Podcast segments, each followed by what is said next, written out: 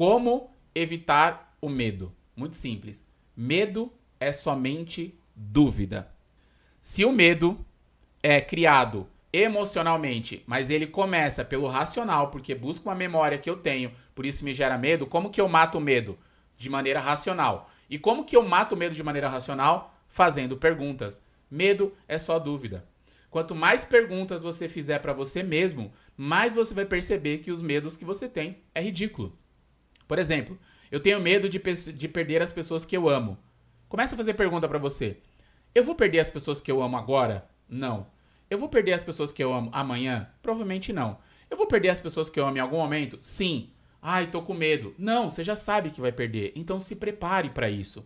Pare de ser um trouxa que fica simplesmente tentando viver só a sua vida e comece a viver junto a vida com outras pessoas. Abrace mais as pessoas que você ama. Saia mais com as pessoas que você ama. Viva com elas enquanto elas estão vivas.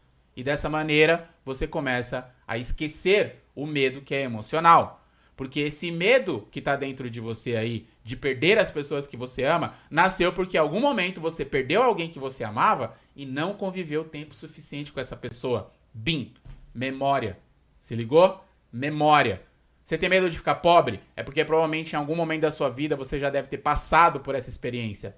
Seus pais devem ter perdido muito dinheiro. Ou, por exemplo, você perdeu um emprego e teve dificuldade em se alimentar, em morar. Por isso, essa memória, esse registro ficou dentro da sua cabeça. E aí, quando você pensa em pobreza, você já se carga de medo, porque existe uma memória. Mas qual é a probabilidade, a possibilidade disso acontecer novamente?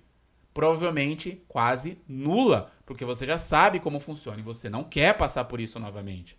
Como que se evita o medo? Fazendo perguntas. Para você evitar o medo, você só precisa se perguntar consistentemente Será que isso vai acontecer? Qual a possibilidade disso acontecer na minha vida?